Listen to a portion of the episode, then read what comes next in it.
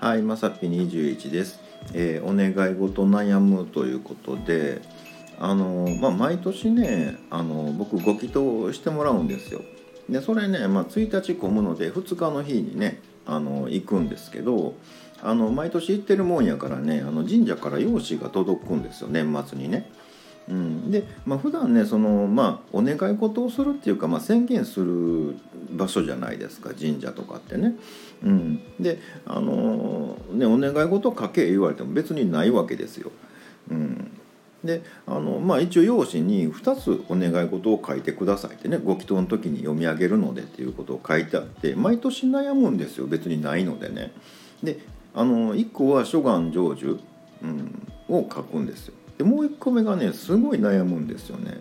であの一応その用紙にサンプルみたいなんでこんなんありますよみたいなのがなんかね無病息災とかね商売繁盛みたいなその4文字熟語がね、まあ、こんなんいけますえみたいな書いてあるわけですよ。でねまあえどれにしようかなってね別にないので。うん、で一回書かなかった時があるんですよもう諸願成就1個だけでね。うん、だね多分あの神社の人が気遣ってくれはったんやろうね。この人2つねいけんのに1個しか書いてはらへんわっていうのでなんか両縁なんちゃらって勝手に読み上げはりましてねえらい気遣ってもらったなみたいなね、うん、だからなんか2つ書いとかなあかんやろな思ってでもそのサンプルの中からどれにしようかなってこう探してるんですよ毎年ね。うん、であのーまあ無病息災とか、まあ、無難じゃないですか。でもその無病息災ってまあ病気とか災害とかやめてみたいな感じじゃないですか。でもう一個見たらねあの厄除け開運があるよねみたいなね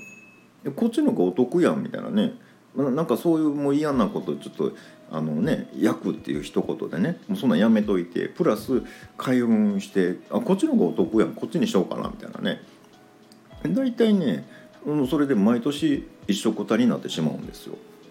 でこれねちょっと毎年一緒だと面白ないな思ってね2つ目をねどうするかなっていうので、まあ、お一人様の僕に全然関係ないこうね夫婦円満とかにしてみようかなとかねいろいろ企んでるんですけど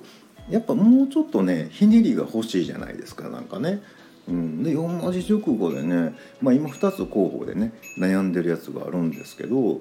まあねよかったらね皆さんご意見聞かせていただけたらと思うんですけど、まあ、1個は諸願成就。で2個目は、まあ、焼肉定食とかね。唐揚げ定食。どっちにしようかなみたいなね、うん、呼んでくれはるかな。うん、ちょっとよく分からんねんけどね。あの野菜炒め定食はあの4文字熟語じゃないからダメですよ。ということで本日は以上となります、えーまた下に並んでるボタン等を押していただけますとこちらからもお伺いできるかと思います。ではではまさぴ21でした。